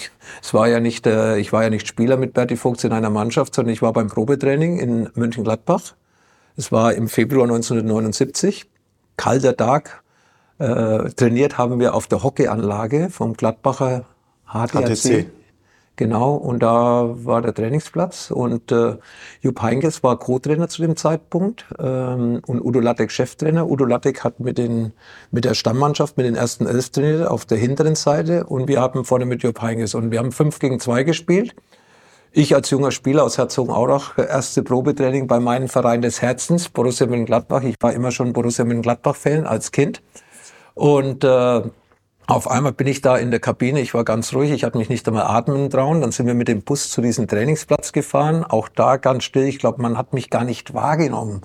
Weil, wie gesagt, äh, mein, meine Heroes und ich auf einmal mittendrin, das war schon, ja, war schon eine, eine komische Situation. Berti Vogts natürlich allen voran, aber auch Alan Simonsen hat damals noch gespielt, wie ich beim Probetraining dabei war. Und dann haben wir Reservisten und Berti Vogt war jetzt nicht Reservist, aber er kam aus einer Verletzung, aus einer schweren Verletzung, Schien- und Wadenbeinbruch gehabt. Und äh, dann haben wir trainiert und äh, da ist, äh, ist man natürlich dann noch ein bisschen härter zur Sache gegangen, vielleicht wie heute. Und äh, Berti hat mich zuerst weggeputzt, mich als 17-Jährigen. Und äh, auf dem Platz habe ich äh, auch schon als Kind, wenn ich gegen vier Jahre ältere Kids gespielt habe, keine Angst gehabt. Und dann kam halt irgendwann die Szene, fünf Minuten später, wo Berti außen war und ich in der Mitte. Und dann habe ich ihn weggeputzt. Und ich glaube, das ist gut angekommen bei Berti, weil Berti ist dann gleich zum Helmut Grassoff, zum damaligen Manager von Borussia Mönchengladbach gegangen und hat gesagt, hör mal zu, den müssen wir gleich verpflichten, sonst nimm den Udo Lattek mit nach München. Und somit hatte ich eigentlich vier Tage Trainings, äh, Probetraining eigentlich eingeplant, habe aber schon nach dem ersten Tag meinen Profivertrag bei Borussia Mönchengladbach unterschrieben.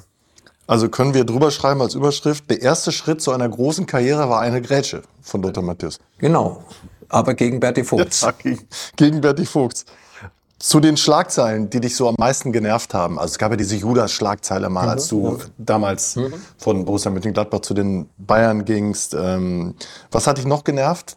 Ja, uns wird da nicht mal ja. Greenkeeper, war auch mal was von, von Uli Hoeneß. Ja, im Endeffekt äh, alles, was negativ ärgert dich natürlich. Fürs Positive liest man mehr, aber es gehört eben das eine wie das andere dazu. Und äh, ich habe ja auch für, für einige Schlagzeilen selbst gesorgt. Ja, war natürlich teilweise beleidigten. Uli Hoeneß, Greenkeeper, hat er sich auch danach entschuldigt. Alles in Ordnung war natürlich nicht fair. Zwölf Jahre Bayern München oder auch fünf Jahre Borussia Mönchengladbach, wo du im Endeffekt äh, ja, alles gegeben hast für den Verein. In Mönchengladbach kam auch dann noch eben diese Jugendliebe von mir zu diesem Verein dazu.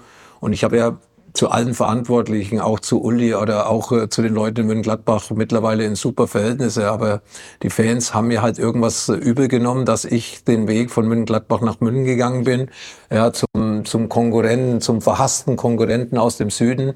Aber ich wollte natürlich irgendwann mal nicht nur von Mönchengladbach weg, sondern ich wollte vor allem Erfolg haben. Und äh, Erfolg ist für einen Fußballspieler das Wichtigste meiner Meinung nach.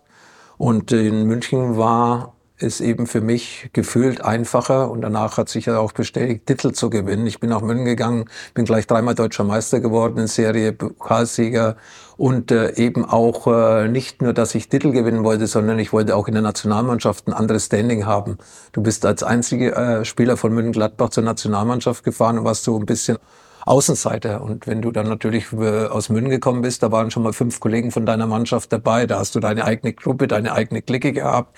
Und natürlich aufgrund äh, der, der Möglichkeiten, die München auch schon damals gegenüber München-Gladbach gehabt hat, andere Möglichkeiten, um eine starke Mannschaft zu formen. Deswegen, wie gesagt, bist du ja auch damals gleich dann äh, wie ich hier in München unterschrieben habe, die ersten dreimal Meister geworden. Und es war dann im Endeffekt äh, nicht eine Herzensentscheidung, sondern es war eine rein sportlich berufliche Entscheidung. Und nicht, weil ich in München-Gladbach äh, mich nicht wohlgefühlt habe, sondern weil ich einfach äh, bei Bayern München mehr Erfolgsaussichten gesehen habe. Welche Rolle wirst du bei der EM spielen? Äh, ich äh, bin für RTL unterwegs. Ich glaube, ich habe 17 Live-Spiele. Also nicht nur deutsche Spiele, weil wir haben ja Maximum sieben. Da sind also andere Spiele dabei. Ich weiß, die ersten drei Spiele, da habe ich hier die Türkei dabei gegen einen Playoff-Sieger. Da habe ich Holland, also die Niederlande dabei gegen einen Playoff-Sieger und Rumänien auch gegen einen Playoff-Sieger. Also es wird alles noch eingeteilt, aber ich bin äh, während der Europameisterschaft äh, wieder mal voll im Einsatz, wie bei vielen großen Fußballturnieren in den letzten Jahren. Und wenn du mal zu Hause schaust, ein Länderspiel, Ziehst du dann noch dein altes Trikot an oder guckst du ganz normal? Oder also Freunden, ich, ich sag dir ganz ehrlich eins, wenn ich wirklich zu Hause schaue, dann gucke ich mit meinem Sohn, mache mir ein Bierchen auf und schaue mir das Spiel genüsslich an und diskutiere dann eben auch mit Milan über gewisse Positionen, die er noch nicht einhält und sagt, siehst du Milan, da bleibt der Spieler stehen, da rückt er nach innen, weil er spielt links hinten. Deswegen, wie gesagt, nach vorne hat er, hat er Freiraum, aber häufig vergisst er, wenn auf der anderen Seite der Ball ist, dass er rechtzeitig reinrückt. Und das äh, kannst du ihn dann immer so versuchen versuchen, nicht nur bei der Europameisterschaft, sondern auch jetzt schon, wenn auch zweite Liga ist, äh, bei uns bei Sky, dass man ihn eben in diesen Spielen schon ein bisschen zeigt, was er im Endeffekt äh, möchte. Häufig schaut er hin, aber nicht immer. Und wenn er mal spielen würde für die Nationalmannschaft, würdest du sagen, sing auf jeden Fall die Hymne mit?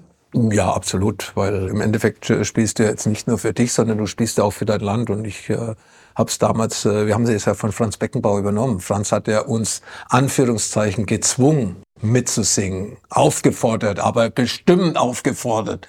Und äh, wir haben es gemacht und ich glaube, wenn man, äh, ich nehme jetzt mal ein Beispiel, die italienische Nationalmannschaft sieht, dann ist ja das schon ein riesen Showprogramm, wie die ihre Hymne mitsingen und wie sie auch das Publikum gleich mitnehmen. Und ich glaube, das äh, sollte auch die deutsche Nationalmannschaft. Nehmt euch am Arm, macht's den Mund auf und singt diese Hymne mit, weil es kommt gut an beim Publikum und das Publikum wird es euch danken. Vor allem, es ist ja, so wie du sagst, interessant, was da für ein Funke überspringt. Ne? Ja. Also dieser gemeinsame Moment der Hymne, wie unterschiedlich das die Nationen ja, Buffon, Buffon, der ja. italienische Nationaltorhüter, ehemalige Nationaltorhüter, ja, wie der die Nationalhymne mitgesungen hat, das war ja noch, äh, noch extremer, wie Pavarotti seine Arien gesungen hat. Also Wahnsinn. Und ich, wie gesagt, das Publikum wird mitgenommen und das Publikum behält es ja. Das ist ja nicht nach der Hymne vorbei, sondern es überträgt sich ja gleich äh, ja wieder vom Publikum auf die Mannschaft, weil sie sagen, Mensch, die singen die Hymne schon stolz mit. Sie sind stolz, dass sie unser Land vertreten und wir unterstützen die Jungs. Dein Papa war ja bei Puma. Ja. Und deswegen warst du auch bei Puma ja. immer irgendwie und bist jetzt immer noch bei Puma. Ja. Ein Lifetime Puma Ambassador. Ja. Ähm, wie war das damals? Was hat dich oder was lässt dich gerne zurückerinnern an das, was du früher da erlebt hast? Ja, ich, äh, jeder weiß, dass ich aus Herzogenaurach komme. Herzogenaurach äh, sind ja die beiden Sportschuhfabriken Puma und Adidas. Das waren ja zwei Brüder gegründet worden. Und äh, ja, du warst eigentlich schon verpflichtet, entweder Puma oder Adidas zu supporten. Und äh, mein Vater war bei Puma über 40 Jahre Hausmeister wir haben direkt neben äh, Firmengelände gewohnt, also Würzburger Straße 11 war meine Adresse, Würzburger Straße 13 war die Fabrik.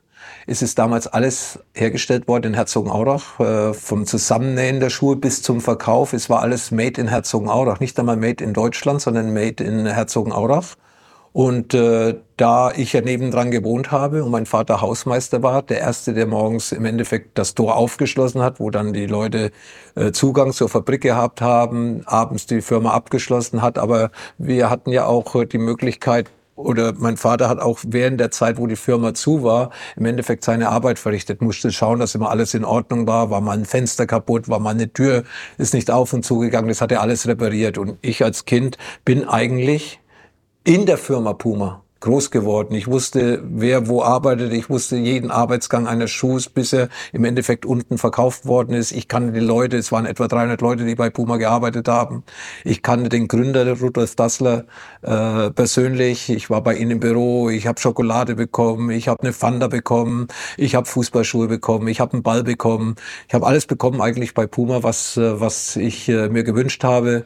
Ich bin mit dem Gründer von Puma, mit Rudolf Dassler, Samstagmorgens um 5 Uhr an die Alpmühl gefahren. Das ist ein Nebenfluss von der Donau zum Karpfen und Hechte, Fische fangen und angeln zu gehen und alles Mögliche. Also ich bin jetzt nicht nur mit der Firma groß geworden, sondern vor allem auch mit dem Gründer. Und äh, diese Rudolf Dassler hat mir dann 1979, wie ich bei Borussia Mönchengladbach einen Vertrag unterschrieben habe, hat er zu meinem Vater gesagt, es war im April, also war ich dann 18, weil mein Vater hat noch den Vertrag bei Borussia Mönchengladbach unterschreiben müssen, weil ich auch nicht volljährig war. Da war er auch dabei in Mönchengladbach beim Probetraining nach meiner Grätsche gegen Berti Vogts. Und ein paar Wochen später, ich bin im März 18 geworden, im April hat mich Rudolf Dassler zu sich ins Büro, also mein Vater gesagt, ich soll mal ihn im Büro besuchen. Und dann bin ich hier zu Ihnen ins Büro und dann sagt er, gratuliere zu dem Vertrag, den du in München-Gladbach unterschrieben hast. Der hatte übrigens Pelé, Pelé, Eusebio, Cruyff, das waren ja alles Puma-Spieler. Und die hat ja er alle entdeckt. Sind ja alle mit Puma nicht nur groß geworden, sondern haben ihr Leben lang Puma getragen. Johann Cruyff hat 1974 äh, nicht mit Adidas-Trikot gespielt für die holländische Nationalmannschaft, die ganze Mannschaft mit drei Streifen. Er hat mit einem zweistreifigen Trikot gespielt für Holland im, in einer Weltmeisterschaft. Also diese Verbundenheit dieser Spieler zu Puma hat natürlich äh, was ganz Großes bedeutet. Und dann kam dieser Rudolf Dassler und sagte, ich soll hochkommen und ich kam her und sagte, gratuliere zu dem Vertrag mit München Gladbach und so weiter und legt mir so ein DIN A4 Schreiben hin. Dreizeiler, Vierzeiler. Ja, Ausrüstervertrag, Lothar Matthäus, ich hatte einen Dreijahresvertrag in München Gladbach, über drei Jahre, Puma, 25.000 D-Mark brutto. 25.000 D-Mark war damals für mich als 18-Jähriger sehr, sehr, sehr, sehr, sehr viel Geld. Ich habe vorher als Lehrling, als äh, Raumausstatter, Innenarchitekt äh, so 400 D-Mark brutto gehabt im, im Monat und dann auf einmal 25.000 D-Mark nebenbei nur mit Fußballschuhen von Puma zu spielen. Ich habe ja sowieso nichts anderes gehabt. Ich hatte ja nur Puma-Sachen, also im Endeffekt hätte es auch umsonst haben können. Ja und äh, ja und äh, der Vertrag wurde dann immer wieder verlängert und erneuert und äh, ja, zurzeit habe ich immer noch ein paar Jahre, du hast ja gesagt, das ist ein lebenslanger Vertrag, das ist ein ungeschriebenes Gesetz, da brauchst du nichts unterzeichnen. Äh, ich habe auch heute wieder Pumaschuhe an. Ich habe äh, samstags bei, bei Sky Pumaschuhe an. Ich äh, ich, äh, mein Sohn hat nur Puma-Sachen an. Also von dieser Seite her, ich bin zu Puma nicht nur aufgrund meiner örtlichen Nähe, äh, wo ich eben äh, groß geworden bin, sondern eben auch äh, vom Kopf her bin ich da in einer ganz engen Verbindung mit einer ganz tollen Geschichte, die ich äh, durch Puma miterleben durfte, eben auch äh, äh, der Grund, warum München-Gladbach mein Lieblingsverein geworden ist, war ja im Endeffekt auch Puma. Puma war der Ausrüster von Borussia München-Gladbach und dadurch einfach ein anderer Kontakt zu München-Gladbach wie zu Bayern München, die ja von Adidas ausgerüstet worden sind. Und somit äh, sage ich ja zu Puma nach wie vor super Kontakt, wenn ich in Herzogenaurach bin, meine Eltern am Grab besuche, ist es eigentlich immer auch mit einem Besuch bei Puma verbunden. Ich weiß ja, dass du einen besonderen Draht zu deinem Papa hast, auch aus den Erzählungen, ähm, wenn du mit ihm mitgelaufen bist und äh, wie, wie stolz auch du warst, ihn da zu begleiten und dir das alles mit angucken zu können. Dann hast du Fußball gespielt, dann warst du erfolgreich, dann hast du keinen Fußball mehr gespielt und dann warst du auch in anderen Formaten unterwegs, wo die Leute gesagt haben, was macht Lothar Matthäus da? Ähm, was hat dein Vater, was haben deine Eltern dazu gesagt? Meine Eltern haben mir eigentlich nicht mehr reingeredet, weil das nicht ihr Leben war. Meine Eltern ganz einfach. Kein Urlaub im Sommer, irgendwo in Italien, Spanien. Der Urlaub war im Gemüsegarten. Zu Hause. Also meine Eltern waren nicht reiselustig und ich war auf einmal auf der ganzen Welt unterwegs. Ähnlich mein Bruder. Mein Bruder gerät meinen Eltern nach und ich bin einfach äh, mit einer anderen Welt groß geworden. Und deswegen, wenn wir uns jetzt gegenseitig was erzählen, dann kann der eine den anderen nicht verstehen wir reden miteinander. Ich habe kein Problem mit meinem Bruder, aber äh, so diese gemeinsamen Interessen, die sind im Endeffekt äh, ja sehr gering, weil wie gesagt, äh, er kann nicht nachvollziehen, wenn ich ja sage, ja morgens eingestiegen da, nachmittags aufgewacht da, am nächsten Morgen schon wieder weitergeflogen. Das ist für ihn eine andere Welt, genauso wie für mich äh, es nicht eine andere Welt ist, weil ich es von meinen Eltern mitbekommen habe. Aber mein Bruder lebt im Endeffekt so mit seinen Eltern morgens aufstehen, mit der Familie Kaffee trinken, dann ein bisschen spazieren gehen im Dorf dann vielleicht auch mal joggen gehen und abends vor dem Fernseher zu sitzen und dann irgendwann einzuschlafen. Also es ist eine andere Welt. Wir haben ein super Verhältnis, mein Bruder und ich. Ja, wir telefonieren nicht jeden Tag miteinander, aber wir, wir respektieren das Leben des anderen und äh, natürlich meine Eltern haben dann auch irgendwann mal nicht mehr durchgeblickt, ob es mein äh, Berufsleben war, ob es mein Privatleben war. Meine Eltern waren 67 Jahre verheiratet ja, haben, waren ganz stolz, wie der Bundeskanzler und der Bundespräsident und der Bürgermeister von Herzogenaurach ihr zur eisernen Hochzeit gratuliert haben, mir alles gezeigt und so weiter. Und äh, da waren sie mir zahlenmäßig ganz weit voraus, würde ich sagen. Also sie haben auch diese Scheidungen nicht verstanden. Das war für sie nicht ihre Welt. Und äh, wie gesagt, äh, ich hätte sie gerne da in dem Bereich auch ein bisschen äh, lieber glücklicher gemacht, aber es war eben so, wie es ist. Und äh, aber auch zu meinen Eltern bis zum, bis zum Schluss ein super Verhältnis gehabt, aber wir haben uns nicht gegenseitig reingeredet. Ich habe auch nicht gesagt, äh, dass sie irgendwas machen müssen im, im reiferen Alter, um vielleicht äh, noch ein bisschen mehr vom Leben mitzubekommen. Ihnen hat das gelangt, sie waren zufrieden und sind äh, beide äh, ruhig eingeschlafen und das glaube ich mit 89 kann man sagen, das war dann zumindest, wenn man schon vom Tod spricht, äh, zumindest ein schöneres Sterben, ein schmerzfreieres Sterben wie andere Leute und äh, ich glaube, sie haben ein erfülltes Leben gehabt. Mhm. Ich habe ganz viel recherchiert, obwohl ich dich schon so lange kenne, Lothar, und viele Geschichten von dir weiß ähm, und habe viele Interviews gefunden. Ähm, du hast einmal gesagt, im Stern, das ist 2010 war das. Meine Eltern haben sich für mich geschämt und ich hatte keine Heimat mehr. Da habe ich so ein bisschen gedacht, Donnerwetter, also sowas zu sagen ist ja schon ein Zeichen dafür, dass du dich natürlich auch intensiv damit beschäftigt hast. Wann kam dann diese Veränderung, dass du sagst, okay, ich möchte jetzt wieder, ich möchte Fußball. Ich, ich kann das, ich weiß das und ich möchte das wieder sein und, und auch ausstrahlen? Natürlich haben mir meine Eltern leid getan, weil ich wusste, wie im Dorf geredet wird. Sie haben ja nicht in der Großstadt gelebt, wo vielleicht äh, eine Scheidung normal ist. Ja, und weiß ich, was auch immer für eine Schlagzeile sie traurig gemacht hat. Aber natürlich äh, wollte ich das meinen Eltern nicht antun, weil ich wusste, wie sie leiden. Ja, sie wussten ja auch, äh, sie haben Enkelkinder und die Enkelkinder werden dann auseinandergerissen von Vater. Vater sieht sie am Wochenende, Mutter sieht sie während der Woche und so weiter. Und es war eben nicht das Leben meiner Eltern. Ich habe es gerade gesagt, die waren 67 verheiratet, hatten ganz sicher auch nicht nur einfache Phasen, haben auch gestritten zu Hause, was ich mitbekommen habe. War eine andere Zeit, aber im Endeffekt haben sie immer einen Weg gemeinsam gefunden trotz äh, mal einer Schreierei oder einen aggressiven Verhalten geschlagen ist nicht worden. Das muss ich ganz klar sagen. Aber natürlich ist äh, schon mal eine Aggressivität, hat man schon gemerkt. Unzufriedenheit, vielleicht Geldsorgen. Ich weiß es gar nicht, um was es immer gegangen ist. Aber natürlich war ab und zu auch bei uns zu Hause, wie wahrscheinlich in anderen Familien auch, häufig mal auch äh, eine Streiterei, eine Schreierei, haben wir natürlich auch mitbekommen, aber sie haben sich immer zusammengerauft und äh, ich wusste, wie man auf dem Dorf dann auch äh, gehässig sein kann. Auch äh, nicht nur gegenüber meinen Eltern, sondern auch meinen Kindern. Ach, Papa ist geschieden, ha, ha, ha. Wenn die Töchter zehn Jahre, zwölf Jahre alt waren, sind dann so ein bisschen auch gehänselt worden über Schlagzeilen, die über dich in der Zeitung verbreitet waren. Waren sie falsch oder richtig, egal wie auch immer die Schlagzeile steht. Und andere Kinder nehmen es auch. Und äh, da hat mir meine Familie schon das eine oder andere Mal wirklich leid getan. Meine Kinder wie meine Eltern, weil sie einfach dann eben ja, vielleicht nur angesprochen worden sind, aber sie haben sich angegriffen gefühlt. Ja, und deswegen hat sich meine Mutter dann häufig auch nicht unbedingt auf die Straße getraut oder hat sich dann mehr zu Hause aufgehalten, um eben diesen, diesen Kommentaren aus dem Weg zu gehen. Und jetzt bist du so bei dir, wie du es als Fußballer warst? Also glücklich mit dem, was du hast, was du bist? Ja, ich habe mehr jetzt. Ich habe mehr Zeit für mich und äh, für, für, für die Familie, für meinen Sohn. Das hatte ich früher bei meinen älteren Kindern nicht. Da war ich ja die ganze Zeit unterwegs, konnte es im Endeffekt gar nicht beeinflussen, weil ich war ja verpflichtet. Ich kann jetzt den Samstagabend auch nicht beeinflussen, wenn wir gemeinsam vor der Kamera stehen.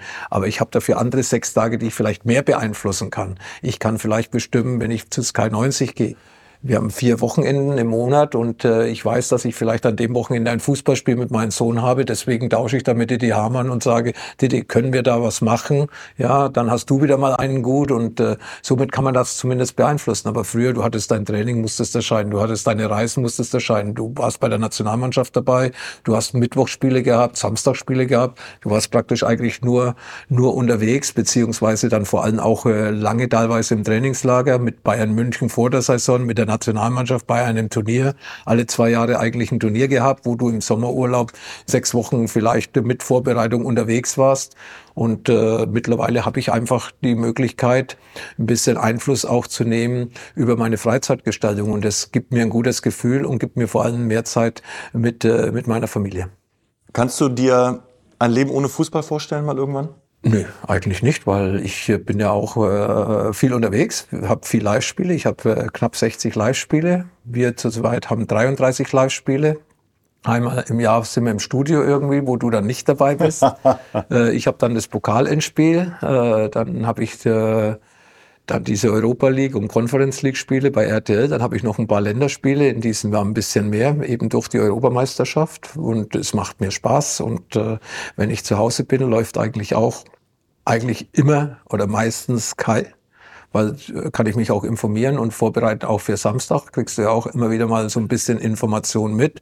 Aber auch gucke ich mir ausländische Ligen an, äh, englische Liga vor allem, aber auch äh, nach wie vor die italienische Liga. Bin also informiert auch im internationalen Fußball. Auch wenn dann in Buenos Aires mal das Derby stattfindet, schalte ich mir dann eben auch den Sender ein, der das überträgt. Und äh, ja, ich bin... Die Bockers. Ja? Die Bockers. Gegen River Plate. Ja, das sind natürlich Spiele, die, die du einfach mal sehen musst. Die sind vielleicht qualitativ gar nicht so gut, aber die Atmosphäre oder vor allem, was dann auf dem Platz dann auch kampfmäßig passiert. Also da endet immer ein Spiel mit ein oder zwei roten Karten und äh, es ist schon dann auch mal schön, so was anderes zu sehen. Verfolgt den Asien Cup, verfolgt den Afrika Cup, sehe auch, was äh, da los ist. War auch beim Asien Cup beim Eröffnungsspiel jetzt dabei vor zweieinhalb Wochen. Also wie gesagt, Fußball ist schon äh, neben der Familie eine ganz äh, wichtige, äh, spielt eine ganz wichtige Rolle für mich und äh, wie gesagt, nicht nur wenn ich arbeite, sondern auch in meiner Freizeit schaue ich sehr viel Fußball. Also Experte erstmal für die nächsten Jahre auf jeden Fall, wenn nicht auf Lebenszeit. Ganz am Ende, wer wird deutscher Meister? Du darfst nur einen Club sagen? Bayern München. Okay. Was ich aber nicht unbedingt uns wünsche und auch nicht Leverkusen, weil Leverkusen, ich glaube, dass Bayern München Meister wird, weil sie im Endeffekt vielleicht noch ein Eingehen haben, was eben Leverkusen nicht hat. Sie wissen, wie Titel geht. Und das ist der Vorteil für Bayern München. Wir bitten, das ist jetzt unsere letzte Frage, Lothar. Erstmal muss ich dich noch fragen, wir bitten immer den Gast vorher, dem nächsten Gast eine Frage zu stellen. Ja. Matti Brüggelmann war unser letzter Gast. Aha. Und der wollte von dir wissen, wie war das denn jetzt eigentlich in diesem Champions League-Finale mit der Auswechslung? Äh, warst du wirklich müde? Warst du verletzt? Warst du. Äh, ihm ist das nicht so ganz ganz klar gewesen. Das hat er mich zwar schon ein paar Mal gefragt, aber vielleicht hat er ein schlechtes Gedächtnis. Also es war so, dass ich in diesen Endspielen, wir reden ja vom Champions League Endspiel 1999 gegen Manchester United, Wer sich auskennt oder wer dies noch alles in Erinnerung habe, habe ich zu diesem Zeitpunkt in der Dreierkette praktisch so eine Art Libero gespielt. In dieser Zeit. Aber in diesem Endspiel habe ich wieder Mittelfeld gespielt. Und da hast du andere Laufwege, da kannst du dich nicht ausruhen, weil da ist ja irgendwo immer Bewegung, das weiß ich aus den Jahren vorher. Äh, Manchester United hatte zwei Veränderungen, Scholes und Kane haben nicht gespielt weil sie verletzungsbedingt oder aus anderen Gründen ausgefallen sind. Dadurch hat David Beckham nicht auf der rechten Seite gespielt, sondern mehr auf der halbrechten Seite. Und äh, Ottmar Hitzfeld hat in seiner Taktik gewählt, dass ich auf Beckham gehe und vom Beckham aus das Spiel nach vorne gestalte, was ich normalerweise aus der Defensivkette mache. Und dadurch hattest du andere Laufwege und äh, wahrscheinlich kann ich es nur so erklären, dass durch diese anderen Laufwegen, durch die intensiveren Läufe, vielleicht irgendwann die Batterie leerer geworden ist und ich mich müde gefühlt habe, so nach äh, knapp 75, 80 Minuten. Ich habe Ottmar Hitzfeld das Zeichen gegeben, dass ich mich müde fühle. Und äh, dann hat er einen Wechsel gemacht, der in der Bundesliga nicht aus Müdigkeit von mir, sondern eben aus, äh, aus Belastungssteuerung häufig funktioniert hat. Jens Serimes äh, am zentralen Mittelfeld nach hinten gezogen und Thorsten Fink ist von der Ersatzbank in die Mannschaft gekommen und hat Jeremies Position eingenommen. Und das hat eigentlich immer funktioniert. Also wegen Müdigkeit. Würdest du das nochmal so machen? Ich äh, bin ehrlich zum Trainer, wenn ich mich müde fühle, dann habe ich eigentlich schon die Verantwortung und die Pflicht, den Trainer das mitzuteilen. Oder wenn ich verletzt bin und äh, mich nicht mehr im Vollbesitz meiner Kräfte finde, dann bin ich der Meinung, wäre es falscher Ehrgeiz, äh, äh, das anders zu entscheiden. Ähnlich wie ich äh, nicht egoistisch gehandelt habe, 1990 beim WM-Endspiel in Elfmeter zu schießen, weil ich neue Schuhe anhatte und Andi Breme ihn verwandelt hat. Das war meine beste Entscheidung, die, die ich je getroffen habe, um den Erfolg der Mannschaft nicht zu riskieren. Und eigentlich war das 1999 das Gleiche. Ich habe mich müde gefühlt, habe das dem Trainer angezeigt. Der Trainer hat mich ausgewechselt. Natürlich, wenn er mich auf dem Platz gelassen hätte, hätte ich halt irgendwie noch so laufen müssen, wie es äh, möglich gewesen wäre. Und äh, damit kann es ja gar nichts zu tun haben, weil wenn die Tore aus dem Spielverlauf herausgefallen werden, dann hätte ich gesagt, okay, hat die Ordnung nicht mehr gestimmt. Aber es war ja im Endeffekt waren es zwei Eckbälle, die zu den Gegentoren gefühlt hätten. Hätte natürlich anders vielleicht stattgefunden, wenn ein Leader wie ich auf dem Platz noch gewesen wäre, der Einfluss gehabt hätte, um eine bessere, eine genauere, nochmal eine Zuteilung zu machen, vielleicht nochmal, hey, gegen den Ball oder sonst irgendetwas, ja. Hätte vielleicht alles passieren können, aber das ist Fußball und wir haben ja in letzter Zeit auch viele Spiele erlebt, die dann in den letzten Minuten in der Nachspielzeit entschieden worden sind. Aber natürlich äh, am bittersten für mich, Champions League Titel ist der einzige Titel, Titel, den ich nicht erreicht habe in meiner Karriere und den hätte ich schon gerne mitgenommen. Also ja, ich äh, würde den Trainer wieder mitteilen, hey, ich bin müde. Der Trainer kann natürlich sagen, ist mir scheißegal, stirb auf dem Platz, du bleibst bis zum Schluss drauf. Unser nächster Gast ist die erste Frau, ja. Esther Settlerczyk. Deine Frage an Esther. Ja, Esther, äh, meine Frage an dich ist, äh, ob du dich noch an unser erstes Kennenlernen erinnerst? Ich gebe dir einen kleinen Tipp, es war in München. Das gebe ich weiter. Vielen Dank, Lothar. Es war sehr spannend. Und danke, dass du alle mitgenommen hast auf deine Fußballreise und deine Expertise abgegeben hast zur EM. Danke sehr. Danke dir, Sebastian. Wie immer, jeden Samstag. Ein Danke auch an dich. danke, Lothar. Das war Spielmacher. Spielmacher. Der EM-Talk mit Sebastian Hellmann. Eine Produktion von 360 Media. Neue Folgen gibt es alle zwei Wochen donnerstags. Überall, wo es Podcasts gibt. Ich dachte ja, wir machen einen Podcast zusammen, Joko, und dann ähm, hängen wir einfach ab, einmal die Woche, unterhalten uns ein bisschen lustige Alltagsbeobachtung, manchmal politisches ja. Take, dies, das, Feierabend. Was stattdessen passiert, ich muss Sport machen. Naja, Scheiße. Auf eine gewisse Art und Weise ist es aber auch abhängend. Ne? ja gut, ähm, das ist aber so, so eine Entwicklung, die man natürlich nicht kommen sieht, wenn man einen Podcast beginnt, wo man aber, wenn man einen Podcast hat, wie wir beide, der jeden Donnerstag erscheint, äh, und Sunset Club heißt, sehr dankbar darüber ist, dass zum Beispiel ein Gast wie Kai Pflaume sagt, hast du nicht Bock auf eine Klimmzug-Challenge? Ja, und jetzt mache ich seit zweieinhalb Monaten, trainiere ich Klimmzüge, bald ist es soweit, die große Auflösung, habe ich es geschafft, einen Klimmzug zu schaffen, also habe ich es geschafft, ihn zu schaffen und die Laune ist im Keller bei mir, außer natürlich, wenn wir uns unterhalten miteinander, aber den Rest der Zeit, den ich nicht mit dir Podcast mache, mache ich ja Sport. Ja, äh, schaltet doch einfach ein und hört rein. Wir würden uns sehr freuen. Und wenn es euch nicht gefällt, sagt es bitte keinem.